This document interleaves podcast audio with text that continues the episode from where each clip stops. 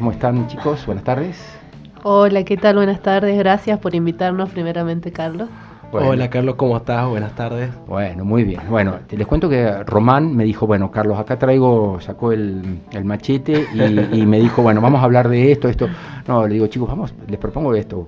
Eh, dialoguemos y cuéntenos, eh, bueno, cuéntenos la historia, ¿no? A mí me gusta saber en todos estos emprendimientos, en todas estas cosas maravillosas que pueden pasarle a las personas, con ganas, con entusiasmo, cómo nace Pachá o Pacha, eh, barritas de cereales, por favor.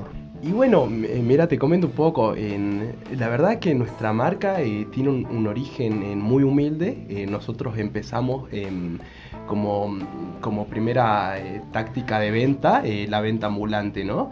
Eh, en cierto momento llega la pandemia, esto la verdad que nos dificultó mucho el, el, método, ¿no? De cómo nosotros vendíamos. Comercialización. Sí, así que bueno, tuvimos que buscar otras estrategias o era buscar otro emprendimiento, emprender en, en, en, en otro rubro o de otra manera. Pero lo anterior a eso, chicos, sí. quiero decir, ¿cómo, ¿cómo se meten en el mundo de, las, de las barritas, los cereales? ¿Cómo aprenden? ¿Qué cosas se combinan? ¿Qué cosas sí? ¿Qué cosas no? Eh, ¿Cómo son los componentes nutricionales? ¿Qué los lleva al mundo de las barritas antes de la comercialización? Y bueno, eh, primero nosotros, como te comentaba Román, que fue como un comienzo muy desde abajo, entonces en una primera instancia fue como una salida rápida, ¿no? De, de buscar algo que hacer en el momento y a medida que lo fuimos haciendo, lo fuimos como interiorizando más en el tema y viendo de que también teniendo una visión, digamos, de que este tipo de, alimentación eh, es algo que, que, estaba como teniendo alza, o sea, en, el mercado la gente era más la que consumía este tipo de, de cosas y no había tanta eh, oferta, ¿no? Entonces nosotros dijimos, bueno, vamos, o sea, nos metamos de lleno acá porque es una buena elección, un buen producto, también eh, iba con nuestros ideales, o sea, con lo que nosotros eh, queríamos vender algo que te haga bien realmente, ¿no? no Vida saludable. Claro, algo que, que sea como un estándar, algo que te alimente, que sea bueno, no, no como vender por vender, ¿no? Sino como también tener esa conciencia. Y bueno, y de a poquito nos fuimos metiendo porque en realidad ninguno de los dos teníamos un conocimiento nutricional, digamos, como al respecto de esto, pero lo fuimos teniendo a medida que fuimos cada vez investigando más. O sea que la manera de comenzar fue comprar un kilo de almendras, un kilo de, pasas de uva. y de, medio kilo. medio kilo. Medio kilo. Porque los, 200, 200 gramos, 200 gramos. Tal cual, sí, sí, porque, porque los frutos secos son caros, o sea, son, son productos caros, y las barritas tienen esa característica de que tienen muchos ah, eh, ingredientes. Entonces era de comprar medio kilito de esto, de esto, de esto y producíamos la una bandeja de, de 20 por, de 40 por 30, la mitad un sabor y la mitad otro sabor. Así era nuestra producción en un principio, ¿no? Y bueno, hoy en día hacemos 21 bandejas por día, digamos. Wow, qué bueno. Así que bueno. Bueno, y después vino, entonces, bueno, la siguiente etapa, me imagino, fue eh, descubrir, digamos, el valor de lo que ustedes tenían, eh, que la cosa funcionaba, que la cosa podía andar, eh, le dieron una impronta que en lo personal debo, bueno, debo felicitar los chicos, porque como les decía, yo las conozco de antes a las barritas, y, lo que observo es lo siguiente, las barritas que están en el mercado son sumamente livianas, son, son prácticamente de tergopol, digamos, ¿no? con, todo respeto a quien las produzca, pero quiero decir que, que las, las pachas tienen su peso específico, son contundentes, te llenan. ¿Cómo fue ese, esa concepción que ustedes desarrollaron diferente? Y, tiene que ver un poco con lo que hablaba Ana de, los valores, ¿no? Bueno, partiendo desde el nombre Pacha, eh, nosotros, bueno, nos sentimos identificados con una cosmovisión andina, ¿no? Entonces venimos de, esta escuela de, dar, recibir, la reciprocidad, ¿viste? Entonces nos sentimos muy identificados con eso y, también es, lo, es nuestro desafío, ¿no? Eh, brindar al cliente productos nutricionalmente buenos que le satisfagan la necesidad de, alimentarse ni, más ni menos. ¿Ustedes creen que, ustedes creen que, mucha gente puede terminar, una vez yo escuché una nota de que mucha gente eh, lo que hace, por ejemplo, en zonas muy pobres, eh, que consume alfajores. El alfajor es un producto muy barato y que de alguna manera te llena, te hace pasar el hambre, digamos. ¿no? Quiero decir, ¿ustedes piensan que, em, que la barrita que ustedes producen de alguna manera sustituye a una comida o que puede estar destinada a, paliar el hambre en, familia? y no estamos hablando de, de, grandes recursos, sino de gente más necesitada. Totalmente. Eh, bueno, justo quería yo ahí incluir lo que decía Román y vos lo llevaste para ahí, que además de ser un producto bueno nutricional, también es un producto rico, o sea que uno lo, no, no es que va a sufrir, ¿no? Porque por ahí uno cree como, bueno, me cuido y que, claro, que es como... A, comer, comer las galletas de arroz. Claro. claro. Entonces esto es como que eh, va por los dos lados, comes algo que te alimenta y al mismo tiempo es rico en sabores, nosotros también nos interesamos mucho en eso, en que las, en las barritas tengan un lindo sabor, o sea, que no sea como vos decís, tergopolo algo sin gusto, ¿no? Sino como que se le siente el gusto a las frutas. Entonces, bueno, eh, llevándolo para ese lado, para mí es eh, un producto que, que va, o que a nosotros nos gustaría que suplante ese tipo de, de alimentación y llegar a las clases más eh, o sea, media baja, porque hoy en día, o sea, realmente los que consumen las barritas es una clase media para arriba, ¿no? Sí, Pero está, es un desafío para nosotros lograr que las barritas lleguen a todos lados. Está bien, que sustituya a, la, a, la, comida chatarra, que, que, de alguna manera se, se lo vea, digamos, desde de esa importancia, ¿no? Y, también creo que es un, un, desafío cultural también, ¿no? O sea, eh, eh, en, el, en el hecho de, de concientizar a la gente que por 130 pesos uno puede elegir entre comer un pebete o, comer una pacha, ¿no? Entonces, eh, nuestra lucha, nuestro desafío eh, como pyme va, va por ese lado también, del lado de la concientización de, lo que comemos. Qué bueno, qué, qué, buena idea, sí, la verdad. Bueno, em, ¿cómo, ¿cómo se les ocurre o cómo salió el tema de los sabores? Quiero decir, acá yo tengo, me trajeron los chicos de regalo, unas tengo 12, una, una, bolsita con 12, ya le convidé a algunos chicos de la radio, me estoy, ya me están pelando acá, pero bueno, eh, veo que hay algunas que, tienen banana, que tienen almendras, que tienen pasas, bueno, ¿cómo, ¿cómo fue surgiendo? ¿Es una demanda de la gente o es una cosa que ustedes se lo, fue, lo fueron presentando? Y la verdad que es un poco y un poco, en, a través de los años que tenemos hemos suprimido algunos sabores, eh, la combinación de sabores... Eh, también tienen que ver con algunas propiedades que nosotros pensamos que en combinación pueden trabajar bien para el, para el organismo de, cada eh, consumidor, consumidora.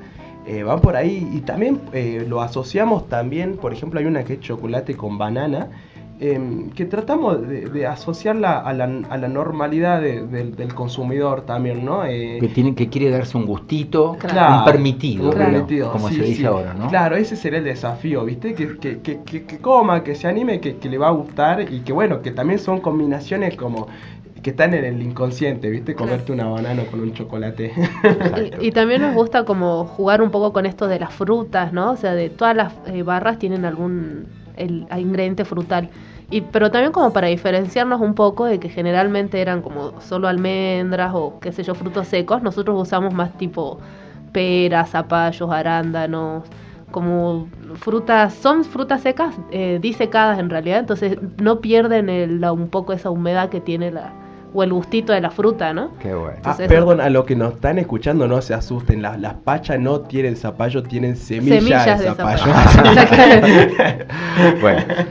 Son las 3 menos 10, menos 11 minutos de la tarde. Estás en Radio Festa. Eh, estamos entrevistando en vivo, por si recién te enganchaste, a Ana Laura y Román. Ellos son titulares de esta empresa, de este emprendimiento, eh, que es Pacha Barritas de Cereales. Y bueno, nos están contando cómo surgió toda la idea, cómo fueron madurando y explotando este, este nuevo mercado. Bueno, encontraron el producto, encontraron el gusto a la gente. Eh, ¿Qué vino después? Quiero decir, el desafío del packaging, el de la identificación, los logos, las redes sociales, la comercialización, la cuestión impositiva, la cuestión legal. Quiero decir, uno empieza a hacerse empresa y empiezan a aparecer otros problemas, digamos, ¿está bien? Sí, sí, eso. Cuenten. Y bueno, es como vos decías, es, es crisis tras crisis, ¿no? Creo que en eso se tiene que, destacar un, emprendedor, una emprendedora, en, saber superar esas crisis. Uno va creciendo, sí, la verdad que es muy lindo crecer, pero detrás de ese crecimiento hay todo un trabajo estratégico. Nosotros también hemos eh, aprendido que, que, tenemos que nutrirnos de otros campos, ¿no? Nosotros estamos abiertos al conocimiento, todo el tiempo estamos aprendiendo cosas nuevas, eh, nos relacionamos con muchos profesionales para ver nuestro negocio desde diferentes puntos de vista, entonces eso nos permite tener una concepción más amplia, ¿no? Del mercado, del consumidor, de las demandas. Actualmente estamos trabajando con cinco profesionales en campos diferentes. Por ejemplo. por ejemplo, con una licenciada en comunicación. Aprovechamos para mandarle un saludo a, Vero Casasola, si nos está escuchando. Eh, también estamos trabajando con un licenciado de marketing, con un ingeniero industrial. Estamos trabajando también. Con la ayuda del INTI también estuvimos trabajando ellos. ¿En serio? Nos prestaron servicios para hacer el layout de la planta.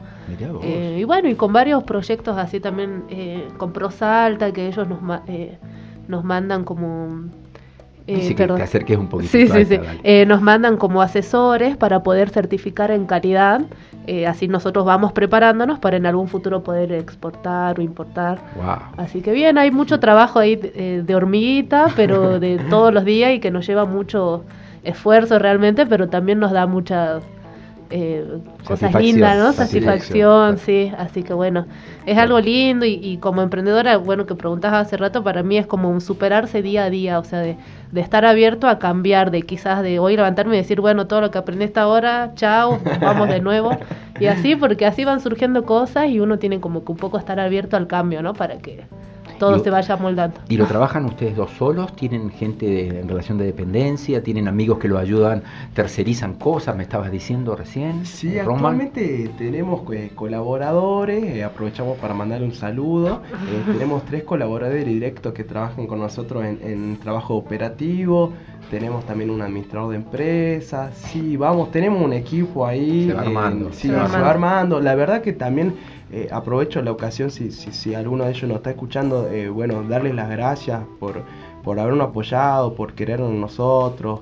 Eh, la verdad que, que, toda esa ayuda es, es impagable más, más allá de, ¿no? De, la plata. No estoy hablando de, cosas de dinero, ¿no? sé la verdad gente que, estuvo al lado de ustedes en las buenas y en las en malas. las buenas y en las malas, sí, te ayudan, te aconsejan. La, la verdad que eso también también aprovecho, hay emprendedores, emprendedores escuchando que se rodeen de, esa gente, que, busquen, que busquen, que sean...